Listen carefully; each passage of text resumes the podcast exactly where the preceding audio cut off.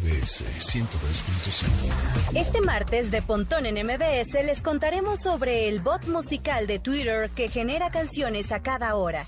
Hablaremos con Leandro Popic de Aprende Institute, quien nos platicará de algunas herramientas y consejos para que los empleados de las empresas no estén estresados. Además, nos acompaña Andrés Velázquez con una de las secciones más relevantes para nuestros días, ciberseguridad.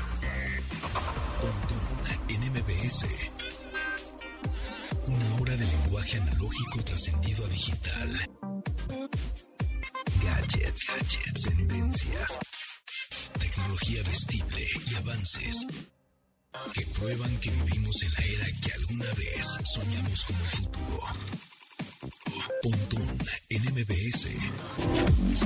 ¿Qué hola amigos? ¿Cómo están? Cuando son las 12 con 2 minutos, hoy ya martes 16 de marzo de 2021, justo yo empecé el confinamiento ya encerrarme justo el 17, San Patricio me acuerdo perfecto, el 17 más ya, un año, un añito, ¿cómo van? Platíquenme. Arroba Pontón en MBS es el Twitter, arroba Pontón en MBS, pero también los invito a que nos sigan en las redes oficiales de la estación, que son MBS 102.5, así tal cual, en Instagram, en YouTube, en Facebook y en Twitter somos como arroba MBS 102-5. Y por supuesto, háblanos por teléfono 5551 66125. Márquenos, eh, tienen alguna duda, que Ponti, que qué me compro, que la pantalla pantalla, que si la consola, que cuál es la app buena, que me atoré, oye, necesito grabar un, audio bueno con mi teléfono, ¿qué micrófono me recomiendas? Adelante, adelante, arroba pontón en MBS, es el Twitter, o en 5551 66125 es el teléfono, les contesta Itzel, nos pasan la llamada y aquí se las contestamos. Em, por cierto, también la pregunta, bueno, no es pregunta, ahora es más bien como que mándenme su, un screenshot de los emojis que más usan. Y ya nos han contestado algunos en nuestro Twitter, arroba MBS. Eh, veo, por ejemplo, Fernando que nos pone FerkMX que es el screenshot que me manda, su, su emoji más usado, de los emojis más usados, es la carita feliz, muy bien, la manita con el pulgar arriba diciendo like, una manita también, una palma del mano, que podría ser como un hola, eh, Linda Cruz, ah, saludos a Linda Cruz, wow, qué buena onda. Eh, nos pone que, mm, bueno, sus emojis más usados son unos corazoncitos. La segunda cara es una cara triste, la tercera es una cara llorando, la cuarta cara riendo, bueno, por lo menos está bien.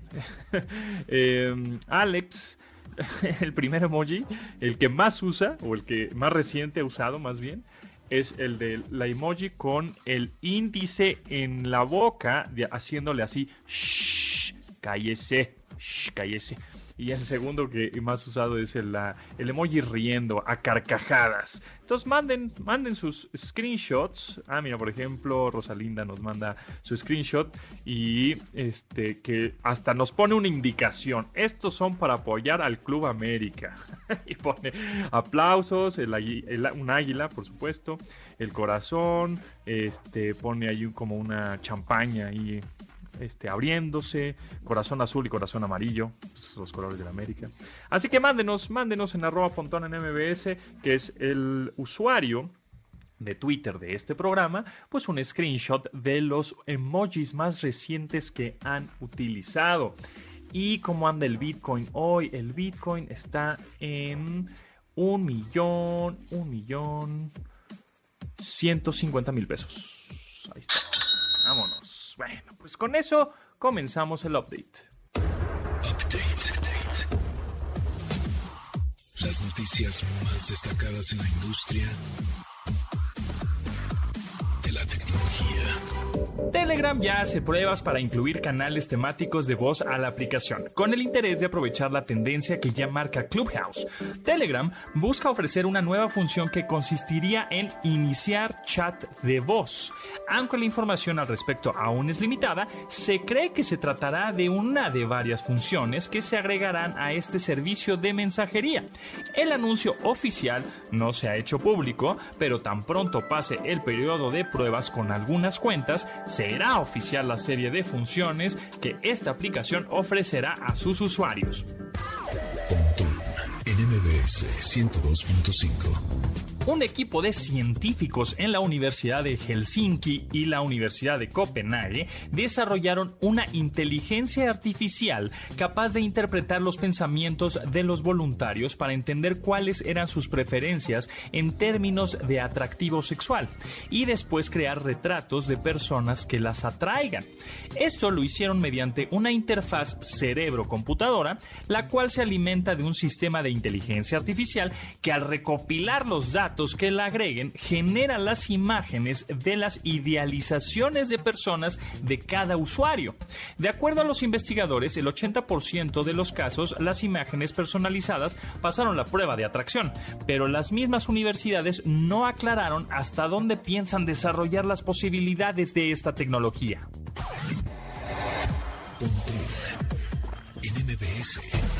Aunque la película de Batman con Robert Pattinson aún no llega a las pantallas cinematográficas, Warner Bros. prepara una serie spin-off para HBO Max. La plataforma anunció la autorización de una nueva serie ambientada en el entorno de dicha película, la cual estará centrada en el Departamento de Policía de Ciudad Gótica. La serie televisiva será producida por Matt Reeves, director del filme, y será escrita por Terence Winter, creador de Boardwalk Empire. La serie aún no cuenta con nombre oficial, aunque se rumora que se titulará Gotham Central, en alusión al cómic del mismo nombre que se centra en la policía de la ciudad.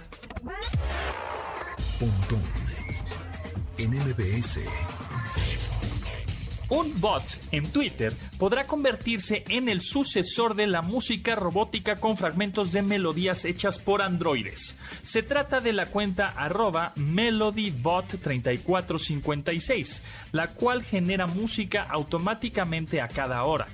Cada una de las canciones dura entre 20 y 40 segundos, con un instrumento, un compás y un tempo diferente, mismo que está detallado en el cuerpo del texto del tweet. La cuenta está activa desde julio de 2019 y le recomendamos que sigan esta cuenta en Twitter. Es arroba melodybot3456.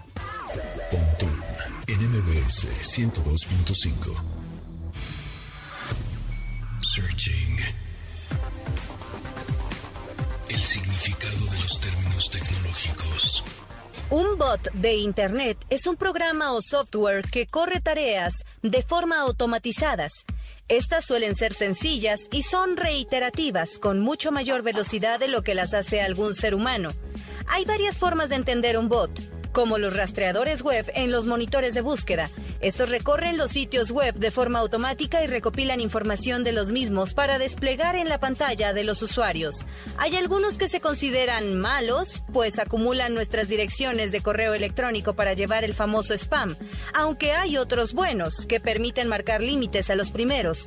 Quizá los más populares son los que encontramos en redes sociales, pues simulan la interacción humana e inflan la cantidad de seguidores o visitas de algún perfil, así como automatizan las respuestas para influir en debates, tal y como ocurre en las campañas políticas.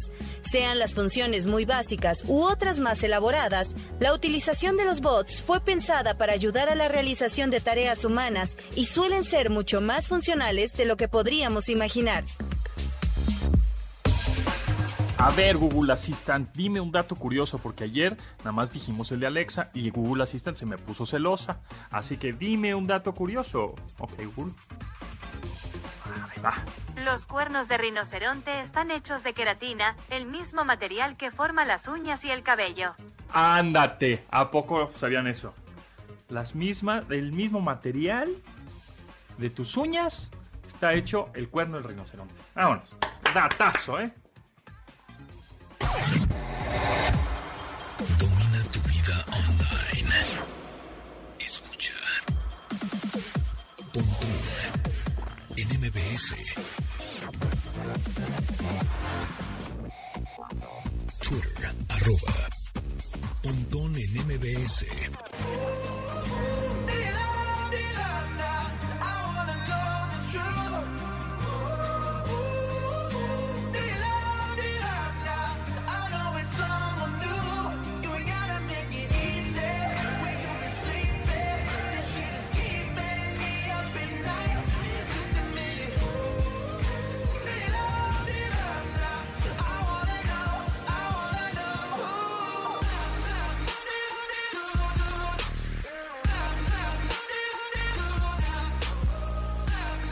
El dúo de DJC productores de Chainsmokers hicieron en 2019 mancuerna con la banda pop rock Five Seconds of Summer para el sencillo Who Do You Love.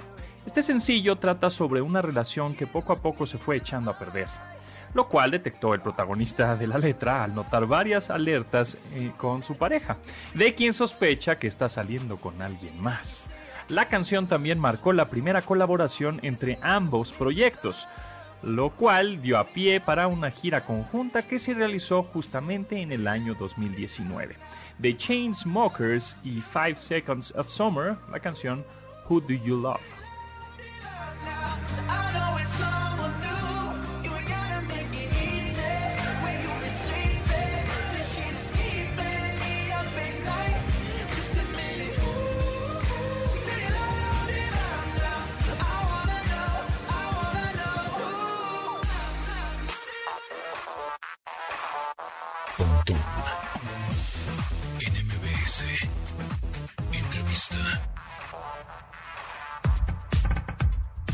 Amigos, gracias por seguir en sintonía en MBS 102.5 FM y en esta ocasión me da mucho gusto presentarles a Leandro Papic, vicepresidente de Grandes Cuentas en Aprende Institute, que es el líder de la división de Aprende para Empresas.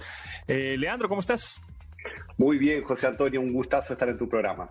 Bueno, pues platícanos, ¿cómo está ahorita el estado, el estatus de los empleados? Justamente, bueno, eh, muchos sabemos que lamentablemente se, se, perdieron su empleo y están buscando más o, o, se reinventaron y ellos mismos empezaron a, hacer nuevos, este, pues, o nuevos negocios o eh, generar contenidos en Internet o, ponerse a, evolucionar esto que traían y estos aprendizajes que traían de empresas para hacer sus propias, porque pues la situación sabemos perfectamente que no, no estuvo, no estuvo muy buena, que digamos, ¿no? Pero bueno, ya llevamos un año este, encerrados, justo yo me encerré el 17 de marzo y, y bueno, ¿cómo ha sido esta evolución de los empleados en estas tanto pequeñas, medianas o grandes empresas en el, en el ámbito laboral? ¿Cómo ha estado el estrés? ¿Nos hemos adaptado bien eh, o no? ¿Cómo ha, ¿Cómo ha estado? Platícanos. Bueno, pues Antonio, mira, eh, cada persona es diferente y vas a encontrar distintas formas en que las personas lidiaron con esto, pero sí podemos sacar algunas tendencias generales, ¿no? Y es que el COVID ha sido durísimo con el grueso de, los trabajadores, de los empleados de las empresas, y esto se da por una serie de factores muy diferentes, pero a la vez todos ellos muy poderosos.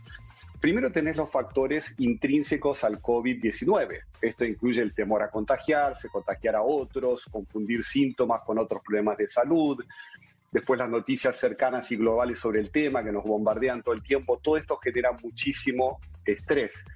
Luego tenemos que es una experiencia traumática y de pérdida para toda la gente que ha despedido seres queridos o cercanos, aparte con un proceso de luto atropellado, solitario, no atendido, también la sensación de impotencia y el efecto de no poder estar como soporte emocional para otros. El ejemplo es el acompañamiento ante una pérdida, no poder estar allí cerca de los seres más queridos que uno quiere apoyar.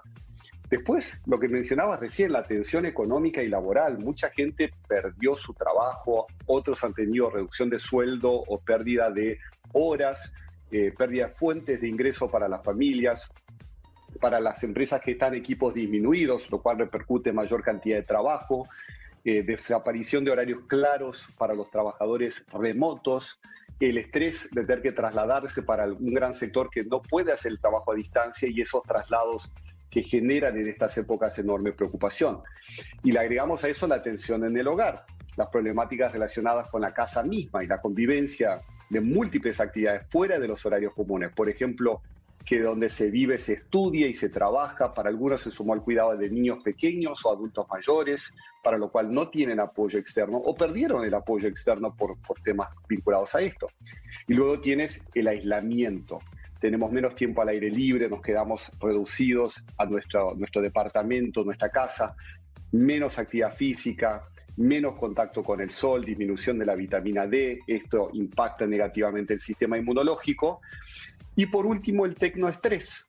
¿no? La UNAM, por ejemplo, ha dicho que el 75% de los trabajadores padecen de tecnoestrés el cual se, se refiere al malestar derivado de la introducción y el uso de las nuevas tecnologías en el trabajo. Así que en, en, general, por todos estos factores, realmente el impacto ha sido enorme y muy, muy fuerte y muy duro. Exactamente. Bueno, pues justo ese es el resumen de, un año, eh, pero también va a haber daños colaterales. Es decir, estamos viendo un poco la punta del iceberg de, bueno, en un principio tengo estrés, como dices, tecnoestrés, de, de pronto no tengo esa curva de aprendizaje o me tardo mucho en entender la tecnología o cómo hago una transferencia bancaria yo como adulto mayor, por ejemplo, o etcétera, ¿no? Empiezas a, a aprender nuevas cosas que no estás acostumbrado y lo tienes que aprender rápido porque, este, este, de sopetón, porque pues eh, no podías ya salir ni al banco, ni hacer una fila en el súper, y etcétera, ¿no? Eh, y otros, como dices, perdieron su empleo. Pero ahora, eh, digamos que vamos a dividir esto. ¿Qué consejo le darías a los patrones, jefes, este, líderes, directivos de empresas pequeñas, grandes, para que estos empleados se sientan bien, apapachados, consentidos, que de alguna manera se sientan tranquilos, ¿no? Si de por sí ya todo está tremendo, el estrés a todo, a, tope, pues que se sientan tranquilos por su trabajo. Y por el otro lado, ¿Cómo ves esto que pueda repercutir para el 2025, por ejemplo, unos cuatro o cinco años más adelante? Todo esto que estamos viviendo, pues cobra factura el tiempo, ¿no? Entonces, ¿cuál podrían ser? Primero, consejos y después, perdón, para dentro de cinco años, ¿cómo ves el, ambiente? No, súper. Súper. Bueno, empezando por los consejos, eh, yo creo que lo central es el papel que tienen los líderes ahí en la comunicación con, sus equipos de trabajo. Eh, la comunicación efectiva en el lugar de trabajo entre líderes y todas las personas que trabajan en una empresa es fundamental. Eh, escucharlos, entender muy bien su situación, sus preocupaciones, poder plantear que la empresa y, sus líderes están muy consustanciados con, esa situación, con, el dolor que están atravesando o, los, las dificultades que están atravesando esos trabajadores. Eso por sí, cuando es genuino y no es simplemente un eh, chequeo, una lista de cosas que tengo que hacer, eh, tiene un impacto enorme. ¿No? Porque los empleados no esperan que los líderes de sus empresas tengan la solución de todo esto. Saben que se le va las manos incluso a los presidentes de los países, es algo que nos ha superado a todos, incluso a las grandes potencias. Tú ves que Estados Unidos ha perdido más gente que cualquier otro país de la Tierra, a pesar de su ciencia, tecnología y desarrollo. Entonces, la gente se da cuenta que esto sobrepasa la capacidad de sus líderes de resolver, pero que los escuchen por un lado, y por el otro lado, que demuestren que están haciendo algo diferente a lo que hacían antes. Lo que hacían antes no puede ser la solución a algo tan novedoso y que nos ha descolocado a todos. Y ahí es donde me encantaría, José Antonio, claro, posicionar que Aprende Institute, nuestra empresa, tiene soluciones justamente para ayudar a las empresas que quieren cuidar responsablemente a sus empleados, ¿no? Tenemos nuestras clases magistrales que son suscripciones a clases que aprendes haciendo, aprendes meditando, aprendes eh, preparando un plato de comida sana en el hogar, aprendes haciendo una actividad de inteligencia emocional o psicología positiva, aprendes a cuidar tu salud, y estas cosas son muy importantes. Y hoy en día una empresa puede extender este beneficio a todos sus empleados con nosotros por algo como 60 pesos mexicanos al mes, 3 dólares. Entonces, realmente es accesible, está en las manos de todas las empresas implementarlo. Sobre la segunda pregunta que me haces de cómo sería en 2025 las repercusiones, es muy difícil para mí realmente hacer eh, ese nivel de futurismo.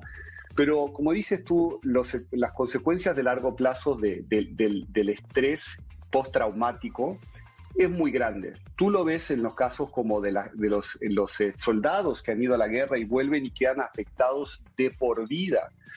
Y esto varía mucho entre una persona y otra. Alguien que perdió un ser cercano y no pudo estar allí en el hospital porque no lo dejaban ni entrar, esa persona va a vivir con eso por el resto de sus días. Alguien que perdió el trabajo y se encuentra teniendo que pedir ayuda a la gente que puede para poder pagar su comida, ese, eso lo, vas a lo va a recordar esa persona por el resto de sus días, porque es muy fuerte esa sensación de desesperación. Sin embargo, un empleado que su empresa lo pudo mantener, aunque sea con una disminución de horarios, aunque sea con una disminución salarial, no va a tener el mismo impacto y probablemente se da cuenta que hay gente que la esté pasando peor. Ojalá se dé cuenta. Y ahí esa persona es más probable que pueda rebotar. Y ojalá esa persona pueda ayudar a los que están en una situación más grave a salir adelante. ¿Qué es lo que, de lo que se trata? ¿no? Que entre todos tratemos de acercar a la gente a las soluciones que hay eh, pero bueno, hay necesidades que ya van a sobrepasar fuertemente lo que Aprende Institute está ofreciendo y van a requerir psicólogos y psiquiatras y tratamientos muy de fondo con gente que va a quedar afectadísima por esta situación eh, tan lamentable y que se arrastra por mucho tiempo más en nuestros países. No vamos a salir en un día. Por más que hoy cumplimos un año y hay una vacuna y hay gente vacunándose, vamos a estar todo otro año más de a poquito progresivamente saliendo y lleno de interrogantes, ¿no? Sobre las nuevas variantes, sobre la gente que no se quiere vacunar, sobre cómo abrir las fronteras, en fin, sobre un montón de cosas que hoy por hoy son incógnitas porque no tenemos de qué agarrarnos para aprender de experiencias pasadas. Muy bien. Eh, Leandro, el tiempo se nos pasa volando. Eh, Leandro Popic, vicepresidente de Grandes Cuentas en Aprende Institute, y justo es el líder de la división de Aprende para Empresas.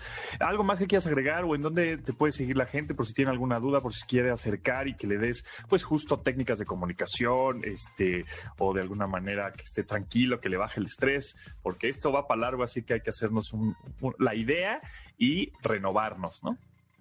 Absolutamente. Bueno, primero invitarlos a conocernos más en la página aprende.com y sobre todo aprende.com barra empresas, donde nos pueden escribir y directamente mi equipo se pondrá en contacto con cualquier persona, sea en recursos humanos o también en marketing y ventas, porque también muchos quieren cuidar su canal de ventas, la fidelización de sus clientes. ¿no? Y también nuestra página de LinkedIn nos encuentra en LinkedIn como Aprende Institute.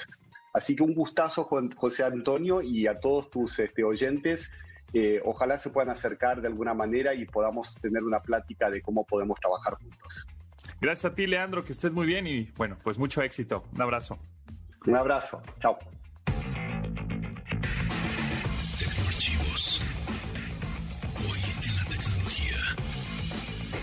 El 16 de marzo de 1995 apareció el primer wiki en el mundo. Se trataba de un WikiWiki web y fue una creación del programador norteamericano Worth Cunningham, la cual consistía en una base de datos comunitaria, es decir, que la gente que entraba a esta podía agregar y editar el contenido de la misma. Cunningham comenta que la inspiración para el nombre surgió del autobús WikiWiki Shuttle, el cual conoció en un viaje a Hawái. Seis años después, apareció la forma más popular de estas bases de datos con la llegada de Wikipedia, aunque Ward ya no tuvo absolutamente nada que ver con ella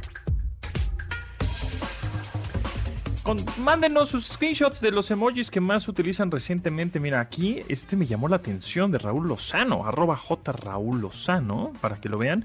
Pone emojis, bueno, de los más frecuentes es el de la carita, el emoji riéndose, llorando de risa. Pero también me llama la atención, hay una batería, un, cacho de carne, como de filete, un tibón ahí, este, notas musicales, una camarita fotográfica, análoga, un beeper de los antiguos, ¿se acuerdan del beeper? Del pager, ¿se acuerdan? ¿Quién tuvo un, quién, a ver, contéstenos, contéstenos en mbs, ¿quién tuvo un beeper?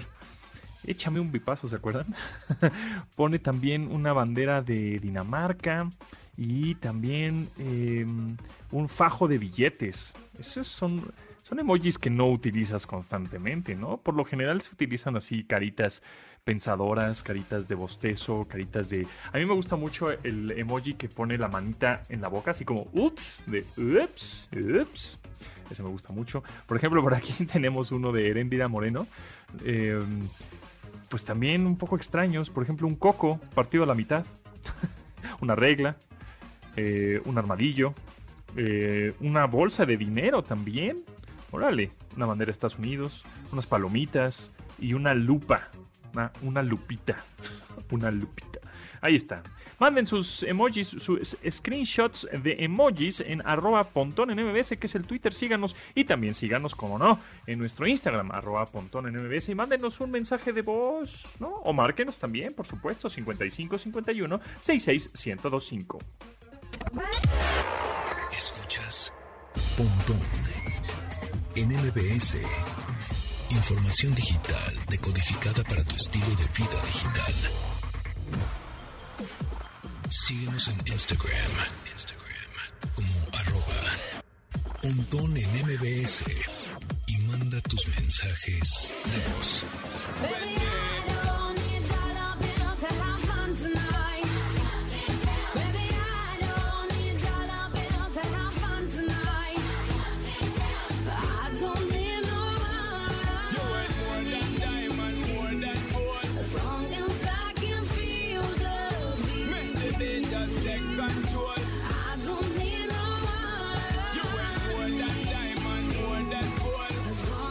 Sia ha logrado mucho éxito como solista, pero también ha sido muy exitosa como compositora para otros artistas como Rihanna, a quien le escribió la canción Diamonds, por ejemplo. Justamente por esa canción fue que le pidieron canciones más alma, por lo que la australiana trabajó en Cheap Thrills, que es esta canción. Solo que no le gustó el resultado final y optó por quedársela después de que la rechazaron. Tiempo después, la trabajó de nuevo con el jamaiquino Sean Paul, cuyos versos motivaron que se hiciera un remix con ritmos de bimbo y reggaetón, lo que la convirtió en una excelente opción como sencillo del álbum de la cantante en 2016, This Is Acting. La canción Cheap Thrills de Saya con Sean Paul.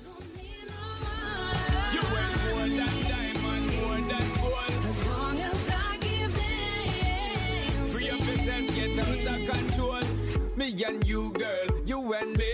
Drop it to the floor and make me see your energy because me. App de la semana. Ocio o productividad en la palma de tu mano. Las modificaciones a imágenes con inteligencia artificial están de moda y uno de estos ejemplos es Wombo. Se trata de una app que permite que varios personajes hagan lip sync o canten al parejo una canción por algunos segundos.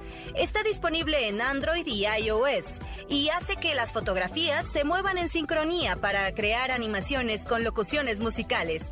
Para ello, el usuario debe elegir la fotografía de un personaje que aparezca mirando hacia el frente desde la galería del teléfono. Luego hay que seleccionar una canción. Entre estas aparece Thriller de Michael Jackson, I Will Survive de Gloria Gaynor o Never Wanna Give You Up de Rick Astley y presionar el botón verde. Un par de minutos después, el clip estará listo para compartir en redes sociales y ver la reacción de todos. Wombo recopila datos que incluyen rasgos faciales de los usuarios para poder crear sus animaciones y posteriormente las elimina de sus servidores por aquello de los temores al mal uso de la información. Así que si quieres divertirte un rato con esta aplicación, puedes hacerlo con libertad y hacer cuantos videos quieras. La app se llama Wondo y es gratuita. Ciberataques y protección en la red. Con Andrés Velázquez. Andrés Velázquez, arroba cibercrimen, está aquí como cada 15 días, en martes, hoy martes 16 de marzo. ¿Cómo estás, Andrés?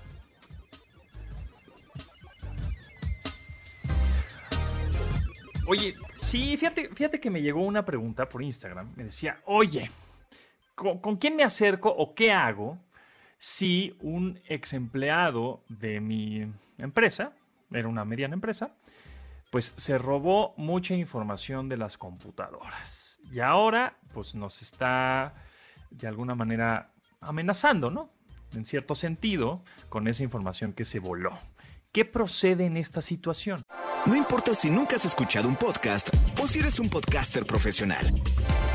Únete a la comunidad Himalaya.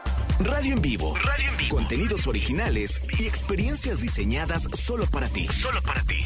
Himalaya. Descarga gratis la app.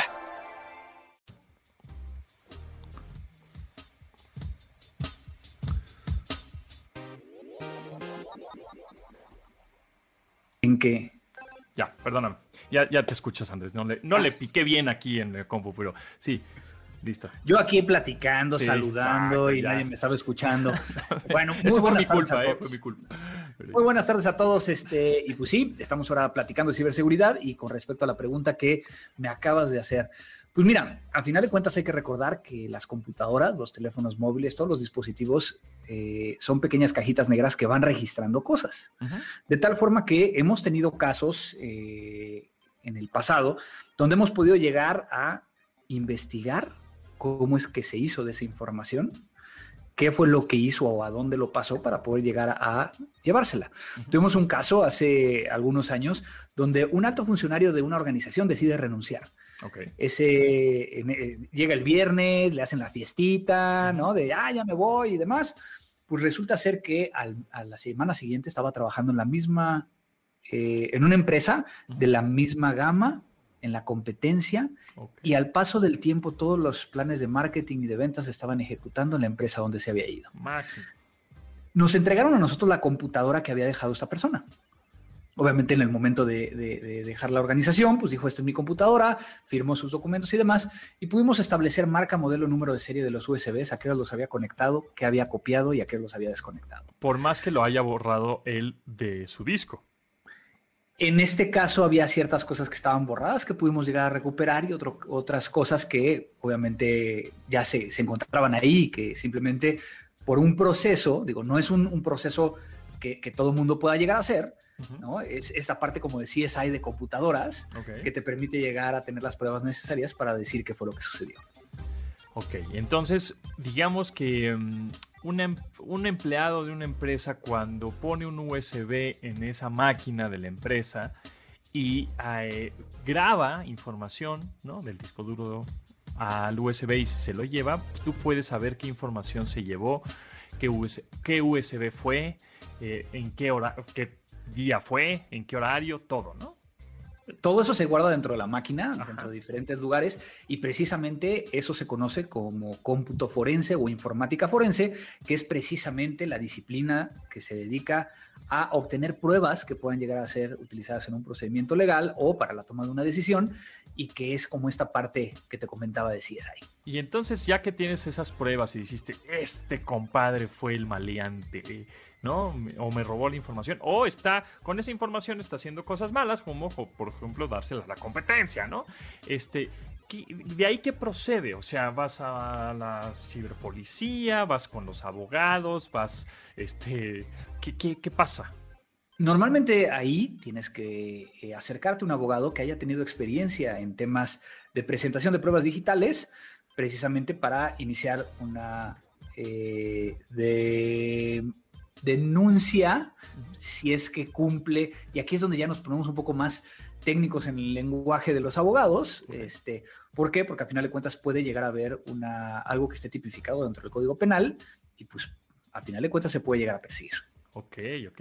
Y eso, eh, bueno, tú, Andrés Velázquez, tienes una empresa que se llama Mática. ¿Es, ¿Mática hace eso? O sea, Mática hace eso dentro de las cosas que, que hacemos. informático. Ajá. Sí, que es toda la parte de investigaciones digitales y, forense digital, que es precisamente el poder llegar a hacer las investigaciones para eh, ya sea determinar qué es lo que vas a hacer como directivo de una organización o si vas a ir a una instancia legal. Ahora, ¿cuáles son las eh, tendencias que vienen en este año y ya en los próximos de ataques a empresas? Eh, eh, en el sentido de, de robar información. ¿Cómo se puede proteger una empresa para que no les roben la información? O sea, las cosas preventivas. Lo que más viene ahorita, y, y que lo vemos desde inclusive antes de la pandemia, es el robo de información por parte de los mismos empleados. Y esto es porque en muchas de las organizaciones, digo, ¿a poco no te ha tocado a ti? El de que estás en tu computadora en la organización y ves las carpetas compartidas de los demás, puedes acceder a toda la información.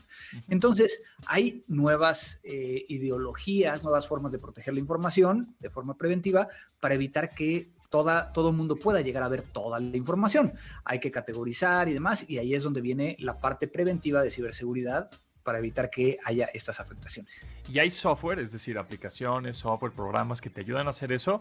¿O es más bien criterio del humano? Porque sabemos que muchas de las fugas de información, pues es por error humano. Es, es un tema bien interesante porque muchas personas piensan que el comprar una herramienta ya te lo soluciona. Y debe ser una mezcla entre una herramienta, que como su, bien, su nombre lo bien lo dice, es una herramienta, ayuda a. Entonces, es que tú decidas quién, quién de la organización va a ver qué, utilizas una herramienta para poder llegar a aplicar cuáles son los límites y las reglas del juego y con eso ya vas a poder llegar a eh, resolver, eh, o en este caso no resolver, pero mitigar un poco el riesgo, ¿no? Y estamos hablando de riesgo como en cualquier otra cosa. Muy bien. Bueno, no te me vayas, Andrés, porque el tema, este, es, en realidad ese no era el tema del que vamos a hablar, pero estuvo, está, está interesante. Así que si, si conocen a alguien o, algún empleado, o tienen ese problema de, que les robaron información de su pequeña, mediana, grande empresa, la, ¿no? pues eh, Andrés Velázquez los puede ayudar en arroba cibercrimen. Y vámonos un corte y regresamos.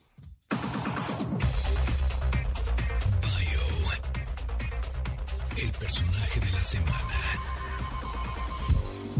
Sergio Checo Pérez cumple en 2021 10 años de haber entrado en la Fórmula 1. Cuando debutó en 2011 se convirtió en apenas el quinto mexicano en competir en la justa automovilística y alcanzó al año siguiente su primer podio. El tapatío cuenta con una interesante historia relacionada a Alemania, de la cual comentaremos a continuación. A los 14 años fue a vivir a Alemania para competir en la Fórmula BMW. En ese tiempo, vivió en el restaurante del manager de su equipo de carreras por cuatro meses. Gracias a la corta edad en la que empezó en los circuitos profesionales, 21 años, a Checo se le conoció como el Bunta Kid mexicano. Este término se refiere a los niños prodigio en la lengua germana. Entre sus pilotos favoritos figuran el brasileño Ayrton Senna y el alemán multicampeón Michael Schumacher.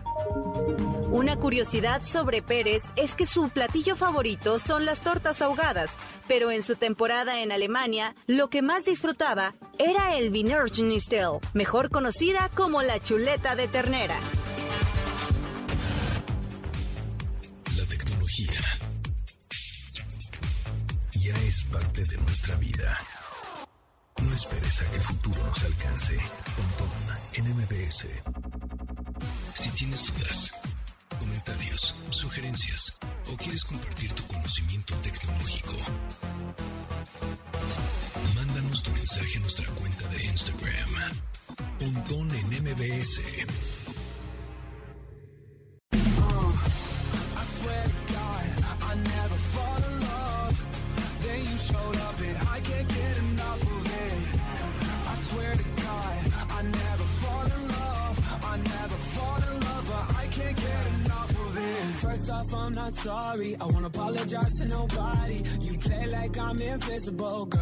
Del álbum Tickets to My Downfall de 2020, esta canción de Machine Gun Kelly habla sobre el enredo que le causa el enamorarse de la mejor amiga de su exnovia.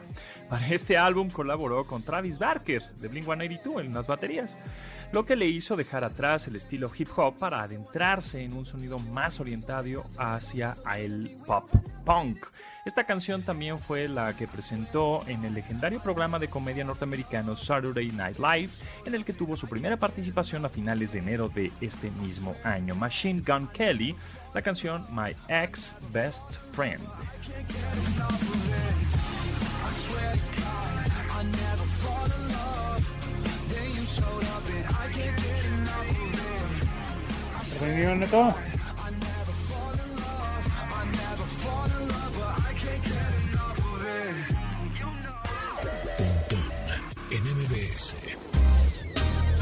Seguimos con Andrés Velázquez hablando de ciberseguridad y ahora vienen, pues está muy de moda ahora, bueno, siempre ha estado, pero ahora cada vez como que más popular las criptomonedas y el Bitcoin.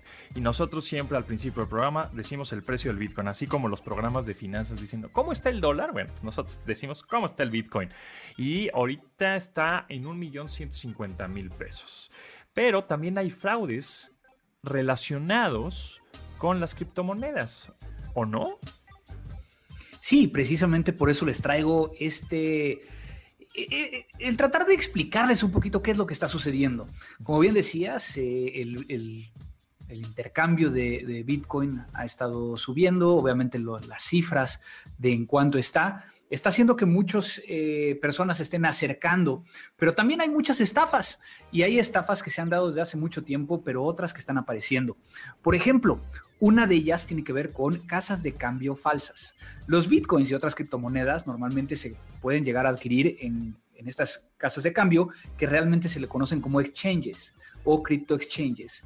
Eh, hay muchas allá afuera eh, es difícil conocerlas todas y por eso es de que uno de los métodos de estafa más elaborados es precisamente que alguien cree un exchange falso con el objetivo de hacer que usuarios incautos depositen en ella sus criptomonedas. Entonces, puede llegar a ser que pidan dinero o que te pidan las criptomonedas para poder llegar a hacer algo con ellas. Y esto ha, sucedido a, nivel internacional. Por ejemplo, en 2017 Corea del Sur eh, sufrió precisamente con un crypto changer que eh, era llamado BitKRX que a final de cuentas hizo pensar a muchos de los usuarios que se trataba de un sitio legítimo cuando realmente pues no lo era. ¿Cómo ves? Entonces lo que, pues, lo que sucede es que sí, son estas casas de cambio virtuales que pues no son fake, son falsas, y te dicen, ah, sí, tú pon tu nombre, tu contraseña y empieza a depositar dinero de tu cuenta tradicional de banco para que en esta wallet virtual vas a tener tu dinero y vamos a cambiar esos pesos o esos dólares a Bitcoin. Y pues parece ser que, que sí te los cambian, ay, tú ves ahí tu dinero crecer y cuando lo quieres sacar, ¿Qué crees, compadre? Pues ya se lo robaron, ¿no? Y en esa misma línea hay otra estafa muy común que es la estafa piramidal.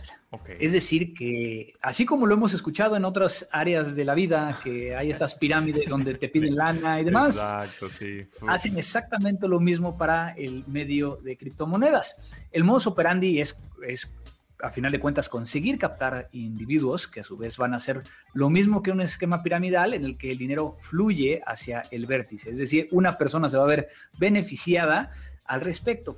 Aquí hay un tema muy interesante con estas estafas y es de que últimamente lo que han estado haciendo es los atacantes logran tener acceso a canales de YouTube donde los vulneran, obtienen acceso y entonces envían o transmiten videos de conferencias, ponencias o de declaraciones de gente como Elon Musk o, inclusive algunos otros para poder llegar a decir que están invirtiendo en criptomonedas y luego empiezan a buscar el de, bueno, eh, hazlo por este medio y es completamente la estafa, ¿no? Órale. Híjole, sí, sí hay que tener cuidado. Y también criptomonedas falsas, ¿no? También criptomonedas falsas, porque hay muchas criptomonedas. Muchas veces, eh, cada vez que alguien habla acerca de criptomonedas, lo primero que se, les ocurre es, el Bitcoin, pero existen muchísimas. Hay muchas de ellas que se han presentado como alternativas viables al Bitcoin, pero hay otras que ni siquiera existen. Por ejemplo, uno de los más conocidos fue el OneCoin, que ahí una mujer llamada Ruja Ignatova recaudó cerca de 500 millones de euros para esa moneda, eh, lo mostraba como el rival de, para Bitcoin y después desapareció. Se llevó la lana de todos. Órale. Sí, pues sí, siempre hay que tener ahí cuidado con eso, ver exchanges o estas casas virtuales de cambio que sean reales, que sean certificadas, que tengan algún caso de éxito, ¿no? O recomendadas por gente que ya las usó y decía, ah, no, mira, pues esta ya, mira, sí, esta sí me dio mi ¿no?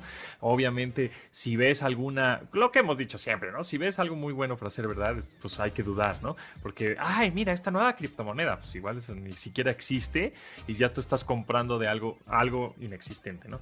Entonces, bueno, si quieren saber un poquito más justo de estas criptomonedas, cuál es la buena, cuál es un exchange o estas casas de cambio buenas, pues mándenos un tweet, ¿no? En arroba cibercrimen, arroba japontón o arroba pontón en MBS y, ahí les, recomendamos algunas.